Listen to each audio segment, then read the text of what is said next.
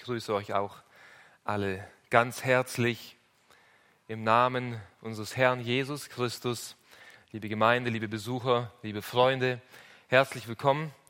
Ich lade euch ein, gemeinsam mit mir Gottes Wort aufzuschlagen. Die Heilige Schrift, den Philipperbrief. Wir wollen heute fortfahren in der Auslegungsreihe vom Philipperbrief. Wir werden die Verse 8 und 9 aus dem vierten Kapitel lesen. Philippe Kapitel 4, Vers 8 und Vers 9. Paulus sagt im Übrigen, Brüder, alles was wahr, alles was würdig, alles was gerecht, alles was rein, alles was lieblich ist, alles was wohl lautet, wenn es irgendeine Tugend und wenn es irgendein Lob gibt, dies erwägt. Was ihr auch gelernt und empfangen und gehört und an mir gesehen habt, dies tut. Und der Gott des Friedens wird mit euch sein. Amen. Soweit zu Gottes Wort, liebe Gemeinde. Wir leben in einer herausfordernden Zeit, wo wir als Land, aber auch ein Großteil der Welt massive Einschränkungen erfährt. Es wird durch bestimmte Corona-Verordnungen die Privatsphäre jedes einzelnen Bürgers ähm, beschränkt und eingegriffen. Und das Leben der Menschen wird eingeschränkt, mehr oder weniger wird von einem anderen unser Leben bestimmt unser Handeln bestimmt, was wir tun und was wir lassen sollen. Wir können es nicht mehr selber entscheiden. Und wir merken, wie durch diese ganze Situation in der Welt, in unserem Land, eine gewisse innere Unruhe in unserem Land aufkommt. Und diese innere Unruhe, diese innere Unzufriedenheit, diese innere Sorge macht vor der Gemeinde nicht Halt.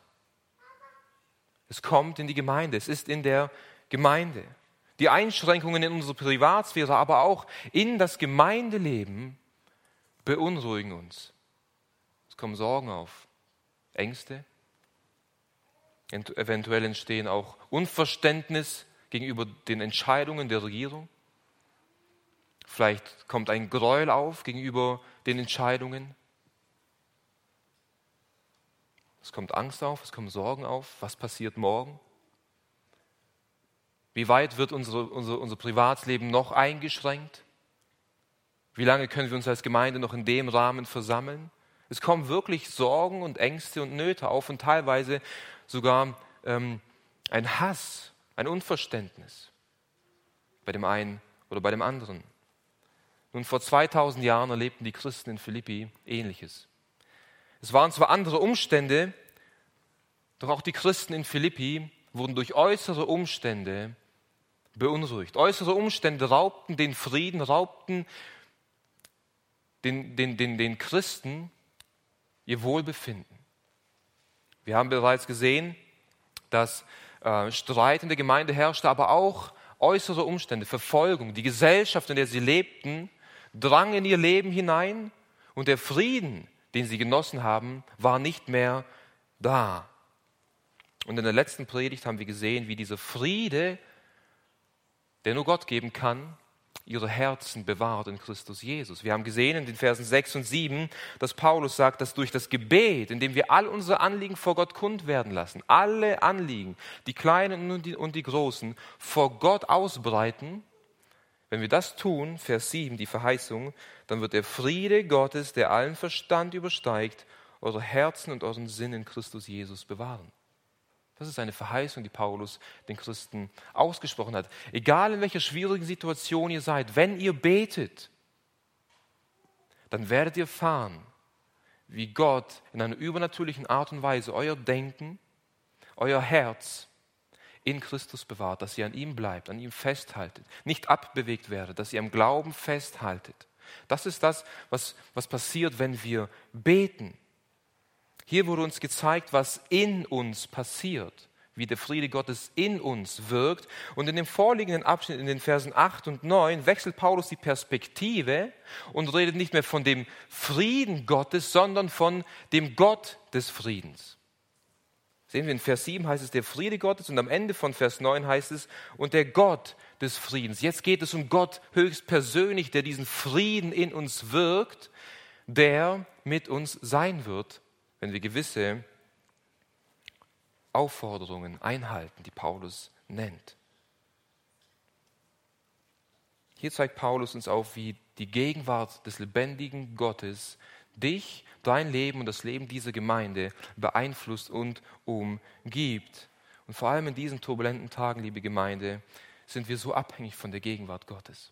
Sind wir so abhängig davon, dass unser Blick wieder neu auf Gott ausgerichtet wird. Wir müssen wieder neu sehen, dass Gott der souveräne Herrscher ist, der den Himmel und die Erde geschaffen hat, dass der alles am Leben erhält. Er regiert, er steht über allem und vor allen Dingen, er ist mit seinen Kindern.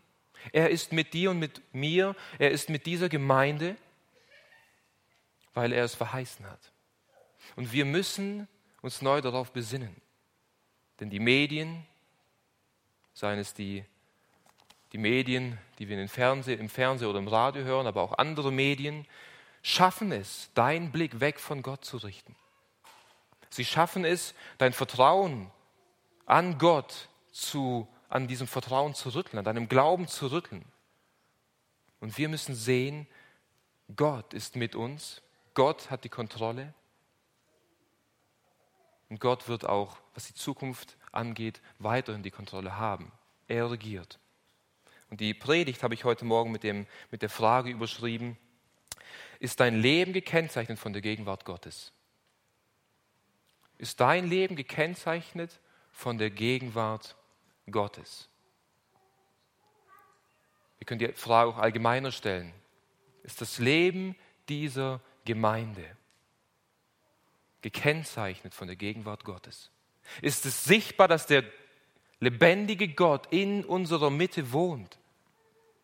Ist es sichtbar in deinem Leben, dass Gott mit dir ist?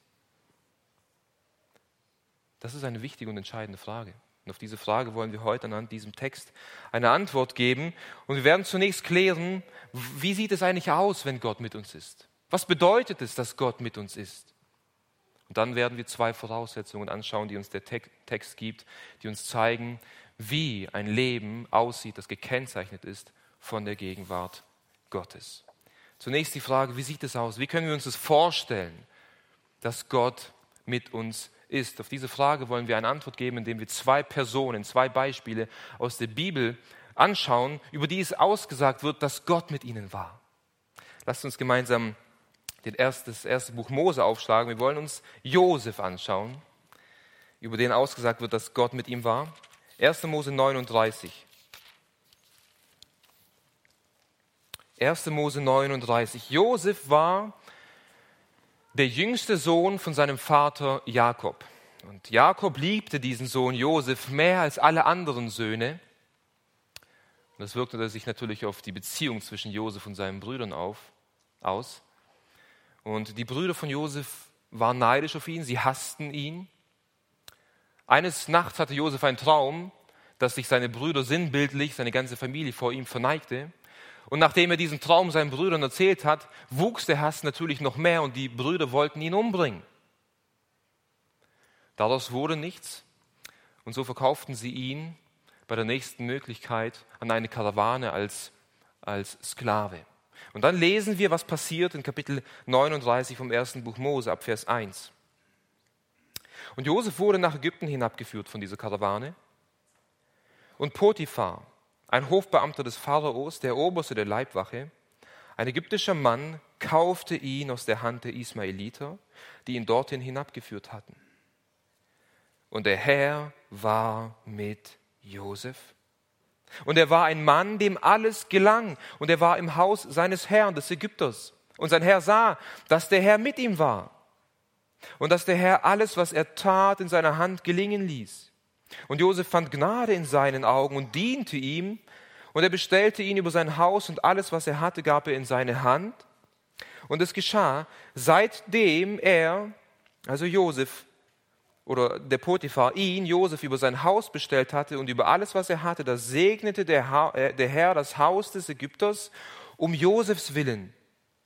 Und der Segen des Herrn war auf allem, was er hatte im Haus und auf dem Feld. Hier wird uns beschrieben, wie es aussieht, wenn Gott mit einem ist. Hier wird mehrfach gesagt, dass Gott mit Josef war. Und der Herr war mit Josef. Und es beschreibt eine innige und tiefe Gemeinschaft und Beziehung, die Josef mit Gott pflegte. Josef glaubte dem Gott seiner Väter, dem Gott Abrahams, Isaaks und Jakobs. Er vertraute ihm. Er hatte eine lebendige Beziehung mit Gott. Und in dieser Art und Weise war Gott mit Josef. Die Gegenwart Gottes war in seinem Leben sichtbar. Der Segen Gottes war im Leben von Josef sichtbar. Aufgrund des Glaubens und des Vertrauens von Seiten Josefs gegenüber seinem Gott. Und diese Gegenwart Gottes im Leben von Josef wurde darin sichtbar, dass ihm alles gelang, was er tat. Die kleinsten Aufgaben im Haus, noch große Aufgaben auf dem Feld, überall gedeihte es und Josef hatte gelingen bei allem, was er tat. Und das sah der Potiphar, das sah der Heide. Und sogar er wurde gesegnet von dem Segen des Herrn um Josefs Willen. Gott war so präsent, Gottes Wohlwollen war auf Josef in der Art und Weise, dass selbst ein Heide, ein gottloser Mensch von Gott gesegnet wurde, um Josefs Willen. Wir sehen also, dass Gott mit dir ist, dass seine Gegenwart mit dir ist, ist untrennbar mit deinem Glauben an Jesus Christus verbunden. Dein Glaube an Jesus Christus, wenn du dein Vertrauen auf ihn als deinen Erlöser geworfen hast, wenn du Vergebung deiner Sünden in ihm gefunden hast und wenn du eine lebendige Beziehung mit ihm hast, dann ist Gott mit dir. Dann liegt der Segen Gottes auf dir. Dann, liegt, dann, dann umgibt Gott dich mit seiner Liebe, mit seinem Wohlwollen, mit seiner Gnade, mit seiner Barmherzigkeit in einer Art und Weise, wie es nur ein Kind Gottes erfahren kann. Der Glaube und das Vertrauen an Jesus Christus führt dazu, dass Gott mit dir ist. Und er wird dich segnen auf all deinen Wegen, auf der Arbeit, in der Familie, überall, wo du bist. Nun, wir dürfen hier nicht in diesen Text hineinlegen, dass es heißt, wenn Gott mit einem ist, dass es hier um Wohlstand geht, dass es hier um Gesundheit geht. Im Gegenteil. Gott redet hier nicht, wenn, wenn er sagt, dass er mit, mit Josef war, dass Josef ein wundervolles Leben hatte. Kurze Zeit später wurde Josef ins Gefängnis geworfen. Josef musste viel Leid erleben. Aber dass Gott mit Josef war, bedeutet, dass sie eine tiefe Beziehung hatten, dass Josef Gott vertraut hat und dass Gott mit Josef war und ihn geführt und ihn geleitet hat. Dass Josef am Ende sagen konnte, ihr habt es böse gemeint mit mir zu seinen Brüdern, aber Gott hat es gut gemeint. Er wusste und er vertraute Gott hat mein Leben in seiner Hand. Und deswegen segnete Gott Josef. Die zweite Person, von der wir lernen wollen, was es bedeutet, wenn Gott mit einem ist, ist unser Herr Jesus Christus selbst. Lasst uns gemeinsam hierzu die Apostelgeschichte aufschlagen. Kapitel 10.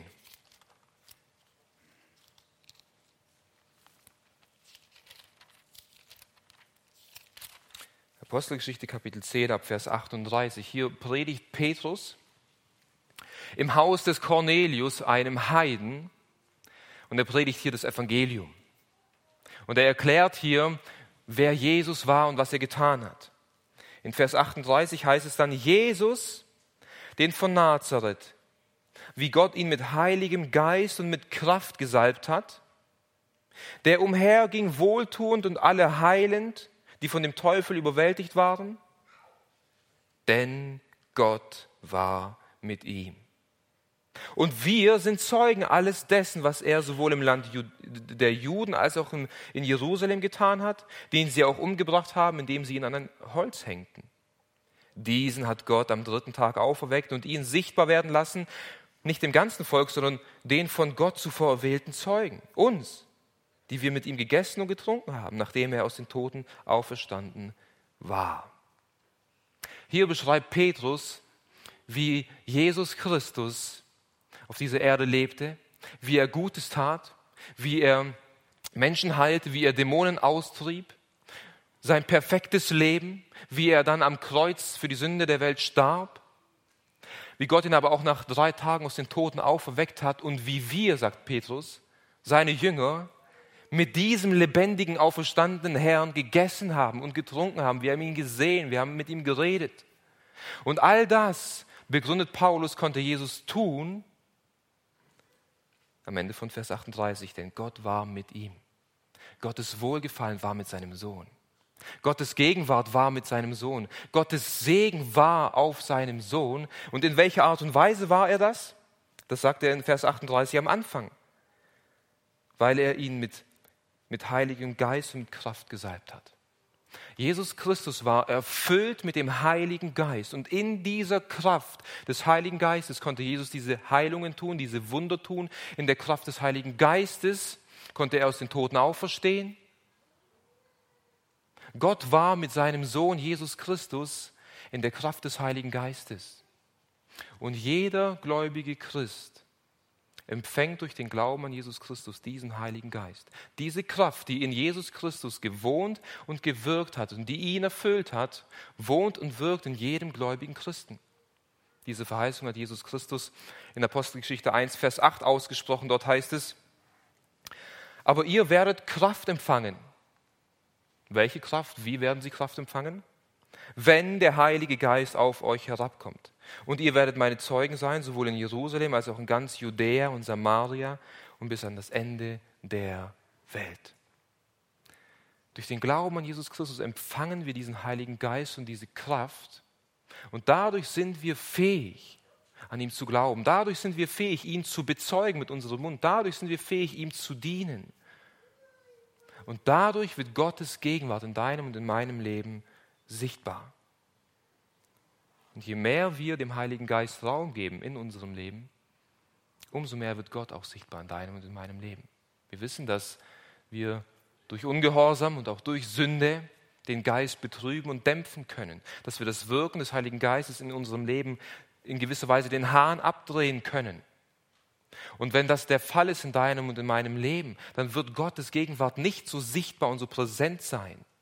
Wenn wir aber jedoch ein Leben des Gehorsams leben, ein Leben ähm, der Demut, des, dass wir uns dem Wort Gottes unterordnen, umso mehr wir dem Heiligen Geist Raum geben in unserem Leben, wird, wird Gott sichtbar, wird seine Gegenwart in deinem Leben sichtbar werden. Und anhand von diesen zwei Beispielen konnten wir sehen, wie genau es aussieht, wenn die Gegenwart Gottes in deinem Leben sichtbar ist. Was es bedeutet, dass Gott mit uns ist. Durch den Glauben an Jesus Christus, durch eine lebendige Beziehung und durch den Heiligen Geist, der in uns wohnt, ist Gott mit uns, mit jedem gläubigen Christen. Wenn das der Fall ist in deinem Leben, kannst du dir sicher sein, Gottes Gegenwart ist in deinem Leben. Seine Liebe umgibt dich. Seine Treue hält dich. Seine Weisheit führt dich. Er leitet dich. Und diese Gegenwart, meine lieben Freunde, wird in eurem Leben sichtbar werden. Genauso wie es sichtbar war, sichtbar war im Leben von Josef, genauso wie es sichtbar war im Leben von Jesus. Es ist unmöglich, es ist unmöglich, ein Kind Gottes zu sein, man aber nicht sieht, dass Gott mit dir ist. Es ist nicht möglich. Wenn du wirklich ein Kind Gottes bist, dann wird man sehen, dass Gott mit dir ist. Nicht auf mystische Art und Weise, sondern durch seinen Segen, durch seinen Beistand, durch seinen Trost, durch seine gute Führung. Und wenn wir zurückgehen zu unserem Text im Philipperbrief, dann sehen wir, dass es hier am Ende von Vers 9 heißt, dass der Gott des Friedens mit euch sein wird. Hier wird Gott benannt als der Gott des Friedens. Und er, dieser Gott, der selbst der Frieden ist und der Frieden schenkt, wird mit euch sein. Nun, der innere Frieden wurde durch äußere Umstände in der Gemeinde von Philippi zerstört und geraubt. Und deswegen spricht Paulus hier eine Verheißung aus. Wenn ihr, wir werden sehen in Vers 8 und Vers 9, gewisse Dinge tut, dann wird Gott seinen Frieden in eurer Mitte wiederherstellen. Dann wird Gottes Gegenwart und sein Friede euch als Gemeinde erfüllen und wieder zusammenfügen und leiten und bewahren. Aber Paulus spricht hier auch einige Voraussetzungen aus. Einige Dinge, die erfüllt sein müssen, dass dieser Gott des Friedens mit dir ist. Und diese Voraussetzungen habe ich in zwei Bereiche gegliedert, die wir jetzt gemeinsam anschauen wollen, damit wir sehen können, was notwendig ist, dass Gott mit dir ist. Das, was notwendig ist, dass Gott diese Gemeinde erfüllt mit seiner Gegenwart und mit seinem Frieden und auch dein Leben, dein privates Leben. Die erste Voraussetzung lautet, du hast Gott wohlgefällige Gedanken. Deine Gedankenwelt soll eine Gott wohlgefällige Gedankenwelt sein. In Vers 8 nennt Paulus einige Dinge. Im Übrigen, Brüder, alles, was wahr, alles, was würdig, alles, was gerecht, alles, was rein, alles, was lieblich ist, alles, was wohllautet, wenn es irgendeine Tugend und wenn es irgendein Lob gibt, dies erwägt, sagt Paulus. Dies erwägt. Und etwas zu erwägen bedeutet, über etwas nachzudenken, darüber nachzusinnen. Etwas zu erwägen bedeutet, dass diese Dinge deine Gedankenwelt beherrscht, voll ist von diesen Dingen, die Paulus eben genannt hat. Das heißt, diese sechs Dinge sollen dein Denken beherrschen. Diese sechs Dinge sollen dein Denken prägen. Und darüber hinaus wird es dann später auf das Handeln Auswirkungen haben. Die Gedankenwelt eines Menschen sagt viel über sein Leben aus. Das, wovon, worüber du viel nachdenkst, wird dein Handeln prägen, wird dein Reden prägen. Das, was deine Gedankenwelt beherrscht, wird dein Leben widerspiegeln. Das ist, was Jesus immer wieder neu sagt. Das, was im Herzen des Menschen ist, das, davon geht der Mund über. Davon werden die Taten sichtbar sein. Und das, worüber du nachdenkst, kann entweder dazu führen, dass Gott Wohlgefallen an deinen Gedanken hat, dass Gott sich an deinen Gedanken freut und dass Gott mit dir ist. Aber darüber hinaus kann es auch sein, dass wenn deine Gedanken unrein sind, unkeusch sind, schändlich, dass Gott kein Gefallen an diesen Gedanken hat und dass Gottes Gegenwart in deinem Leben nicht so sichtbar ist, weil du seinen Geist dämpfst.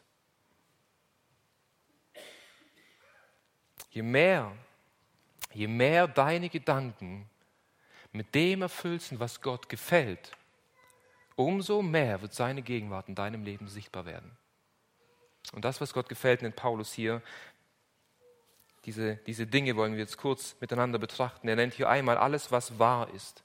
Alles, was wahr ist, soll unsere Gedankenwelt beherrschen. Das bedeutet, alles, alles, was wahrhaftig ist, außerhalb von Lüge, außerhalb von Unwahrheit. Das Leben eines Christen soll geprägt sein von Ehrlichkeit, von Wahrheit. Die Gedankenwelt von dir soll, soll von Wahrheit erfüllt sein.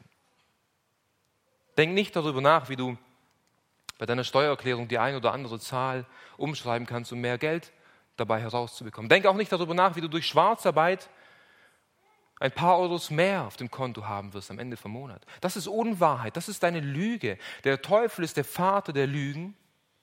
Und diese Dinge kommen vom Teufel. Wir als Kinder Gottes sollen über Wahrheit nachdenken, über das, was ehrlich ist, über das, wie Gott selbst ist, denn Jesus Christus selbst ist die Wahrheit. Und wir sollen unser Denken immer mehr von Christus, von der Wahrheit, von Gott prägen lassen. Deswegen ermahnt Paulus die Epheser, Kapitel 4, Vers 15 auch. Stattdessen sollen wir in einem Geist der Liebe an der Wahrheit festhalten. Wieso? Damit wir im Glauben wachsen und in jeder Hinsicht mehr und mehr dem ähnlich werden, der das Haupt ist, Christus. Je mehr die Wahrheit in deinem Denken Platz bekommt, je mehr du über, über Wahrheit nachdenkst, je mehr deine Gedanken ehrlich sind, umso mehr wirst du in das Bild von Jesus Christus geformt werden. Paulus nennt weiter die zweite Sache, über die wir nachdenken sollen, alles, was würdig ist. In 1 Timotheus 3, Vers 8 wird die Qualifikation eines Diakons als würdig bezeichnet. Er soll würdig sein, er soll lobenswert sein, ehrbar und anständig. Über, über ihn soll nichts Schändliches gesagt werden. Wenn ich also in deine Gedankenwelt hineinschauen könnte, dann sollte ich dort lobenswerte, ehrliche, anständige und ehrbare Dinge finden. Paulus nennt hier als drittes, alles, was gerecht ist, soll unsere Gedankenwelt beherrschen. Alles, was gerecht ist. Wir wissen, dass Gerechtigkeit bedeutet, nach den Richtlinien Gottes zu leben, nach dem Gesetz Gottes zu leben, nach dem zu leben, was Gott uns in seinem Wort aufgeschrieben hat. Und kein Mensch in diesem Raum und auf dieser Erde wird dem gerecht, was hier drin steht. Kein Mensch kann von sich aus, aus eigenen Taten gerecht leben. Die Bibel lehrt uns, dass wir umsonst gerechtfertigt werden durch den Glauben an Jesus Christus. Seine Gerechtigkeit wird dir und mir umsonst übertragen durch den Glauben an ihn. Wenn Paulus hier aber davon redet, dass unsere Gedankenwelt von Gerechtigkeit beherrscht sein soll, dann meint er damit, dass unsere Gedanken von Gottes Maßstäben geprägt sein sollen. Dein Denken soll von Gottes Wort geprägt sein und nicht von der Welt. Unser Denken ist, ist von morgens bis abends beeinflusst von Gedankengut dieser Welt, von morgens bis abends. Ein Bruchteil dieser Zeit wird dafür verwendet, unser Denken mit dem Maßstab Gottes zu formen. Paulus sagt aber hier, unser Denken soll biblisch sein, unser Denken soll, soll, soll nach den Gedanken Gottes sein. Unser Denken soll dem Wort Gottes entsprechen. Das ist, was er auch in Römer 12, Vers 2 sagt. Seid nicht gleichförmig dieser Welt, sondern werde verwandelt durch die Erneuerung eures Sinnes, in eurem Denken, dass ihr prüfen mögt, was der gute und wohlgefällige und vollkommene Wille Gottes ist. Unser Denken soll also von den Maßstäben Gottes geprüft sein. Alles, was die Welt dir eintrichtet, prüfe es mit dem Wort Gottes und verwirf es, wenn es nicht dem entspricht, was Gottes Wort sagt. Als viertes nennt Paulus hier alles, was rein ist, soll unsere Gedankenwelt beherrschen. Alles, was keusch ist, alles, was sexuell rein ist. Paulus schreibt einen Brief an die Thessalonicher und er lobt diese Gemeinde sehr hoch. Und er sagt und, und, und ermutigt sie, wie ihr Glaube in der ganzen Welt ausgebreitet wird. Und er lobt sie für ihre Liebe, die sie untereinander haben, aber er tadelt sie auch wegen einer Sünde, die in der Gemeinde herrscht, nämlich eine sexuelle Sünde. Sexuelle Unreinheit herrscht in der Gemeinde. Und deswegen schreibt er im 1. Thessalonicher Brief, Kapitel 4, Vers 7, denn Gott hat uns nicht zur Unreinheit berufen, sondern zur Heiligkeit. Gott hat uns nicht zur Unzucht, zur Hurerei berufen, sondern Gott selbst ist heilig, er ist rein, er ist vollkommen und wir wurden berufen zu sein wie er. Rein zu sein bedeutet also sexuell rein. Keine Unmoral soll in deinen Gedanken sein. Kein Ehebruch soll in deinen Gedanken sein. Keine Hurerei soll in deinen Gedanken sein. Deine Gedanken sollen von Reinheit, Klarheit und Heiligkeit erfüllt sein.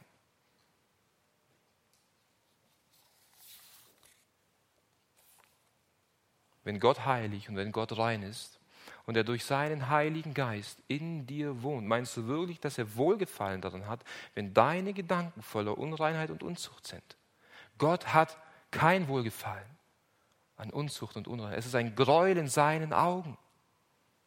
Unsere Gedanken sollen rein und frei von diesen Dingen sein. Als fünftes nennt Paulus, alles, was lieblich ist, soll unsere Gedankenwelt beherrschen. Alles, was dazu dient, dass der Friede gewahrt bleibt. Alles, was dazu dient, dass, dass Konflikte und Streit vermieden werden. Das ist, was dieses Wort lieblich zum Ausdruck bringen will friedliche Gedanken. Wisst ihr, wenn Streit oder Konflikte herrschen, dann werden diese meistens und überwiegend in der Gedankenwelt ausgefochten, nicht wahr?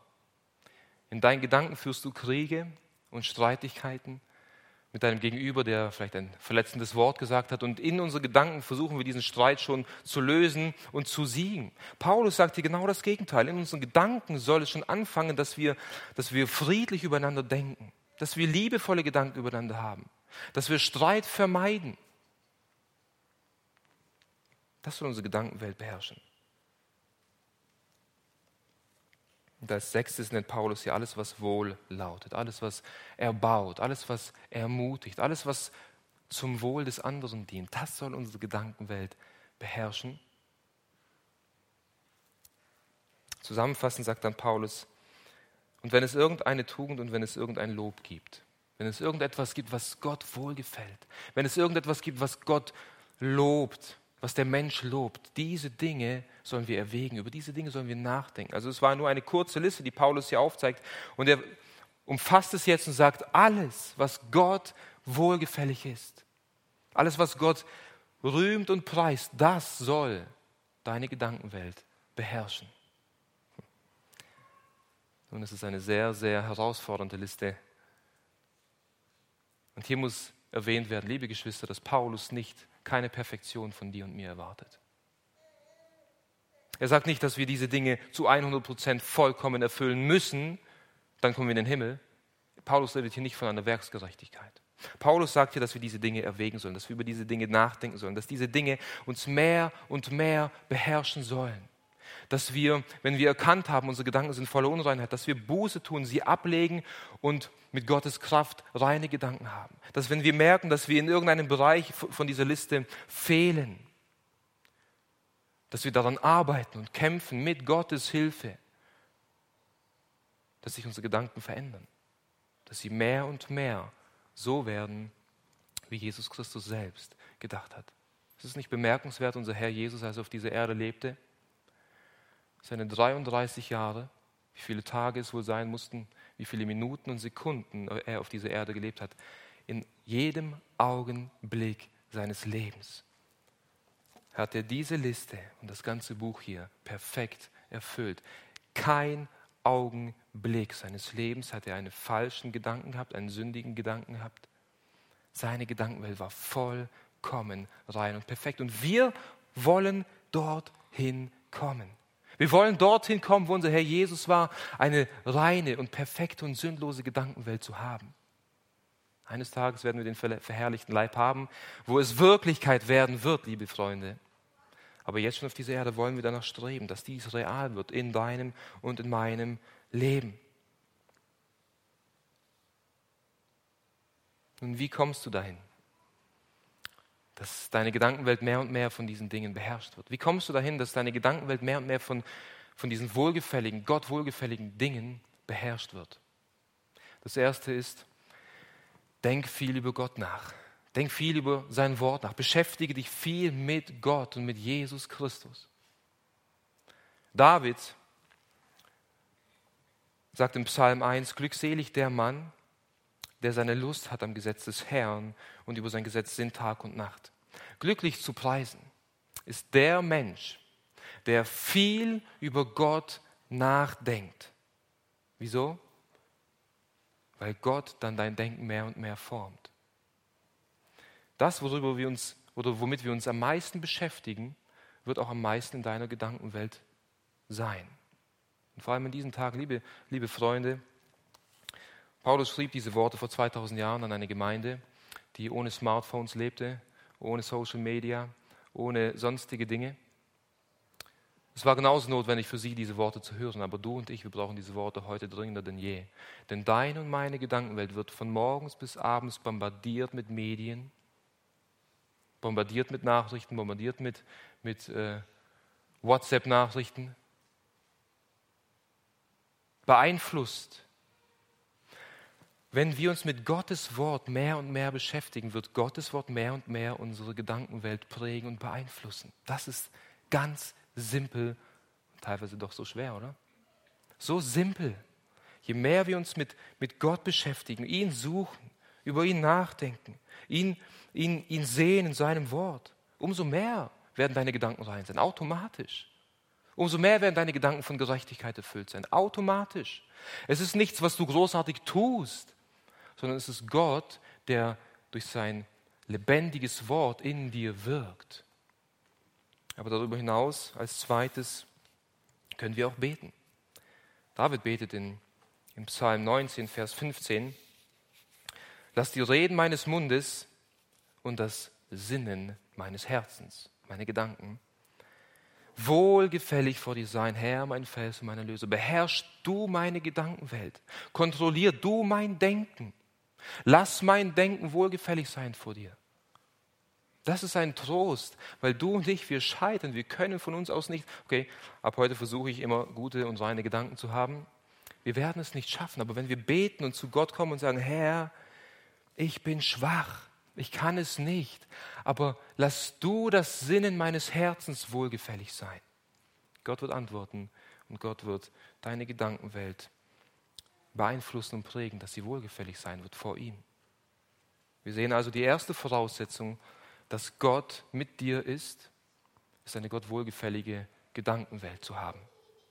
Die zweite Voraussetzung, die Paulus hier nennt, damit der Gott des Friedens mit uns sein wird, ist, Gott wohlgefällige Taten zu haben.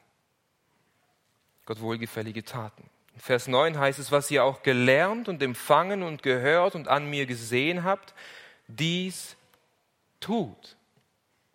In Vers 8 wurde uns aufgezeigt, was unsere Gedankenwelt beherrschen soll, was wir denken sollen. Jetzt in Vers 9 wird uns aufgezeigt, was wir tun sollen, was unser Handeln beherrschen soll.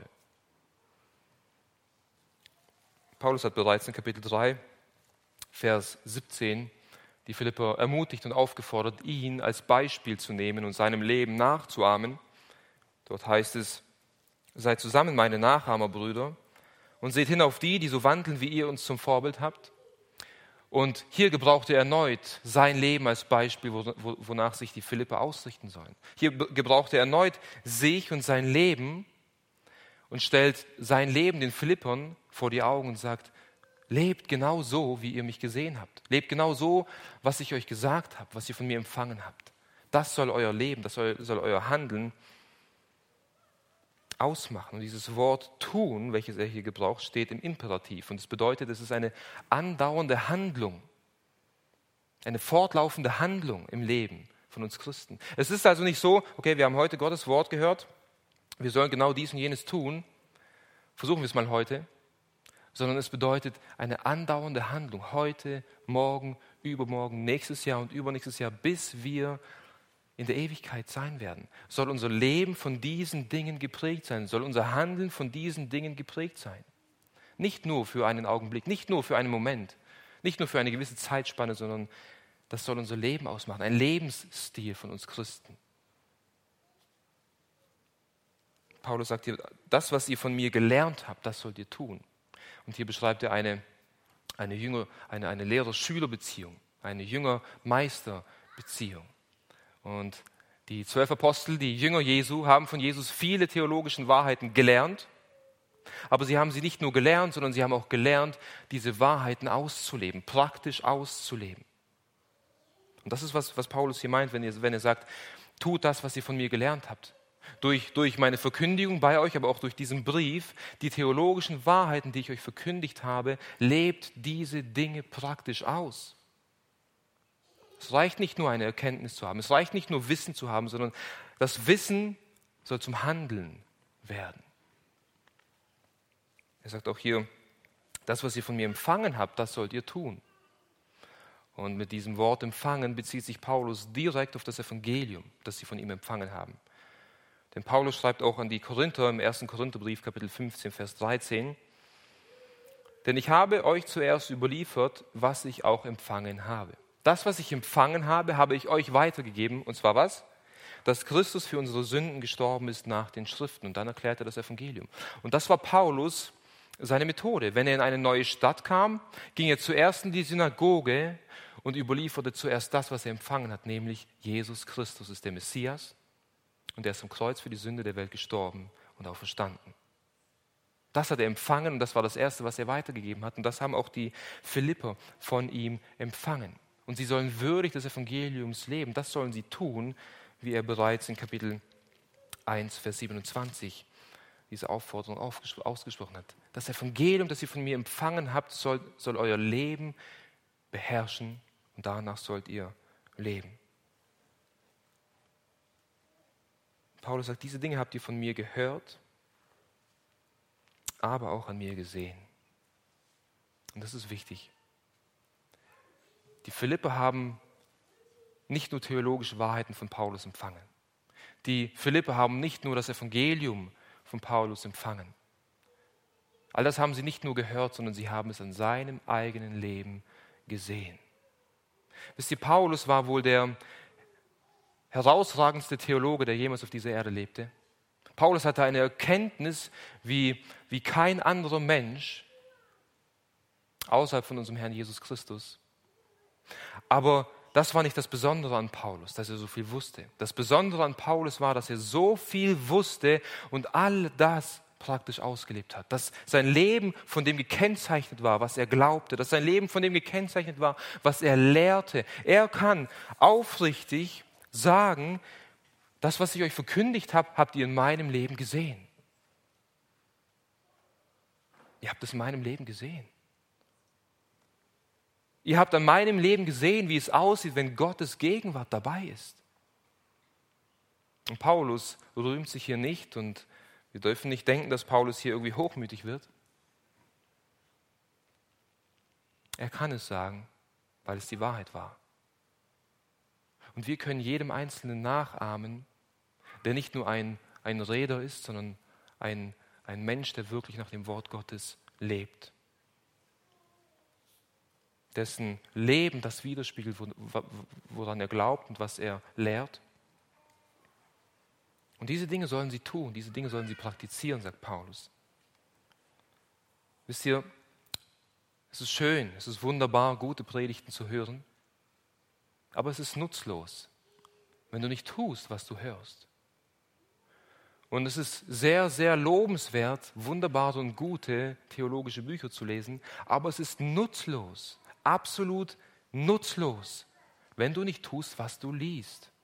Wenn es keine Auswirkung auf dein Leben hat und, und eine wunderbare geistliche Gemeinschaft zu suchen und mit geistlichen Menschen zusammen zu sein, sind gute Vorsätze und gute Dinge, aber auch nutzlos, wenn dieses Leben von den anderen Menschen keinen Einfluss auf dich hat. Oder um es in den Worten von Jakobus zu sagen, seid aber Täter des Wortes und nicht allein Hörer, die sich selbst betrügen.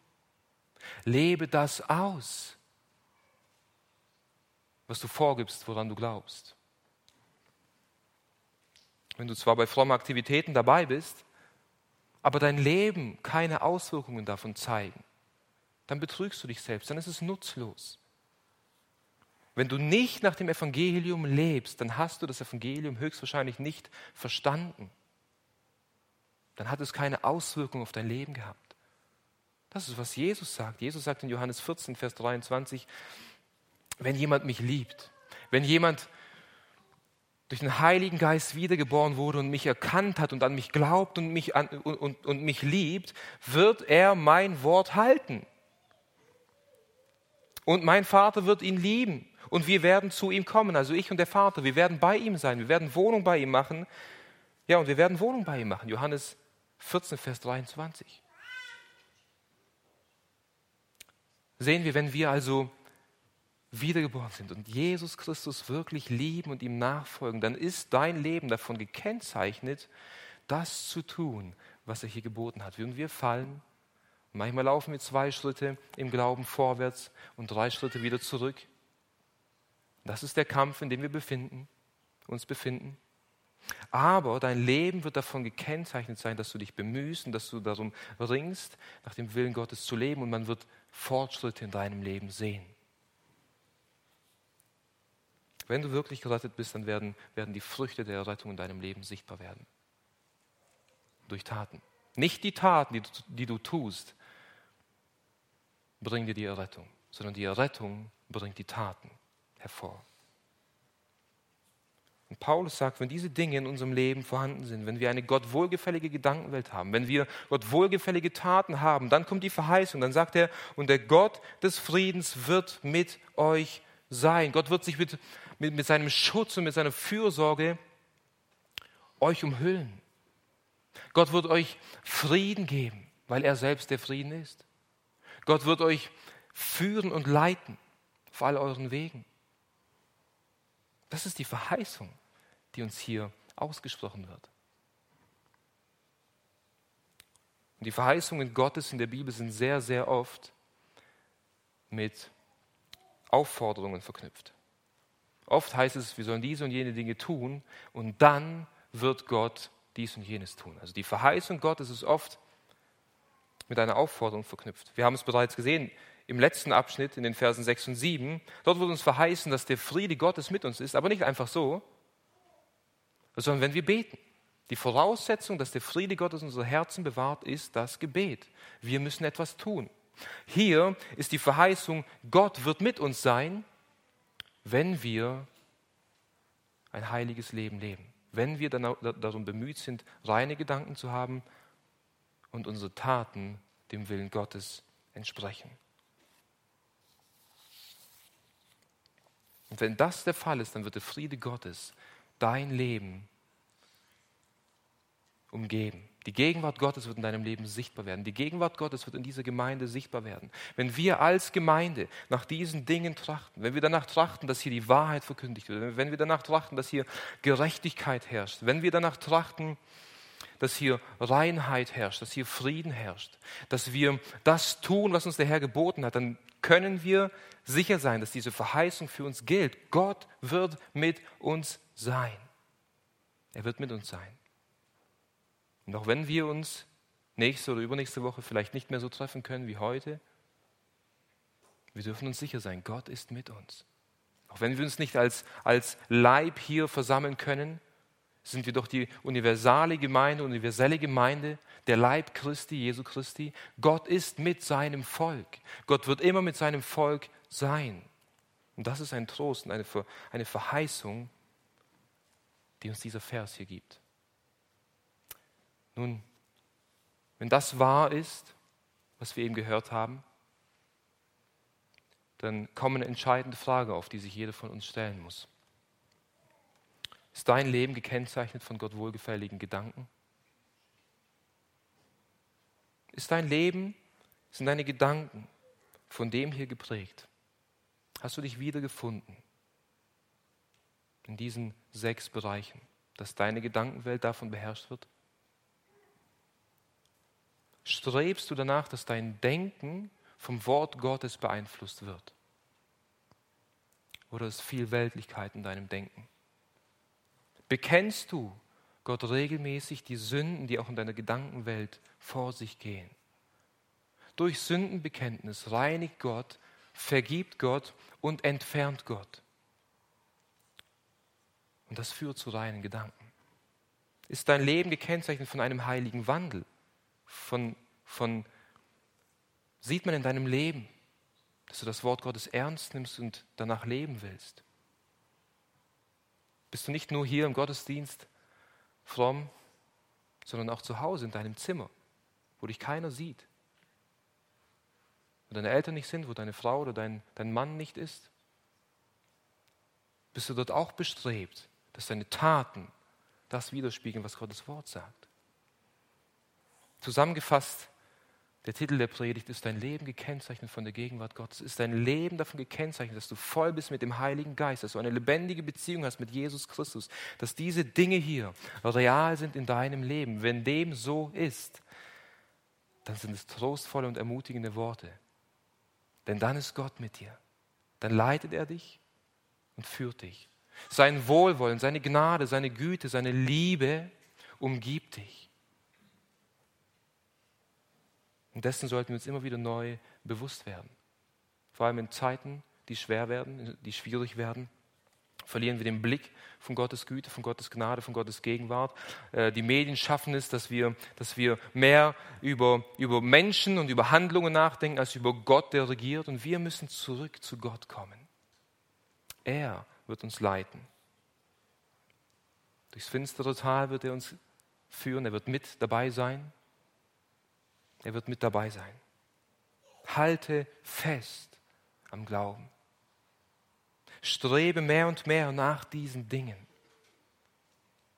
Ringe und bete und kämpfe für eine reine Gedankenwelt und für heilige Taten und der Gott des Friedens wird mit dir sein. Wenn der Heilige Geist heute Morgen zu dir geredet hat und dir aufgezeigt hat, dass diese Dinge keine Realität in deinem Leben sind, dann komm zu Jesus. Komm zu Jesus. Er ist gnädig und barmherzig und voller Güte. Und wenn du zu ihm kommst, wird er dich nicht verwerfen. Komm zu ihm mit einem glaubenden Herzen, mit einem bußfertigen Herzen. Bekenne ihm deine Sünde, kehr um zu ihm, zu Christus. Er ist unser Friede und der Gott des Friedens wird mit dir sein. Das ist ein Versprechen. Möge Gott uns dabei segnen. Amen. Lass uns zum Gebet aufstehen.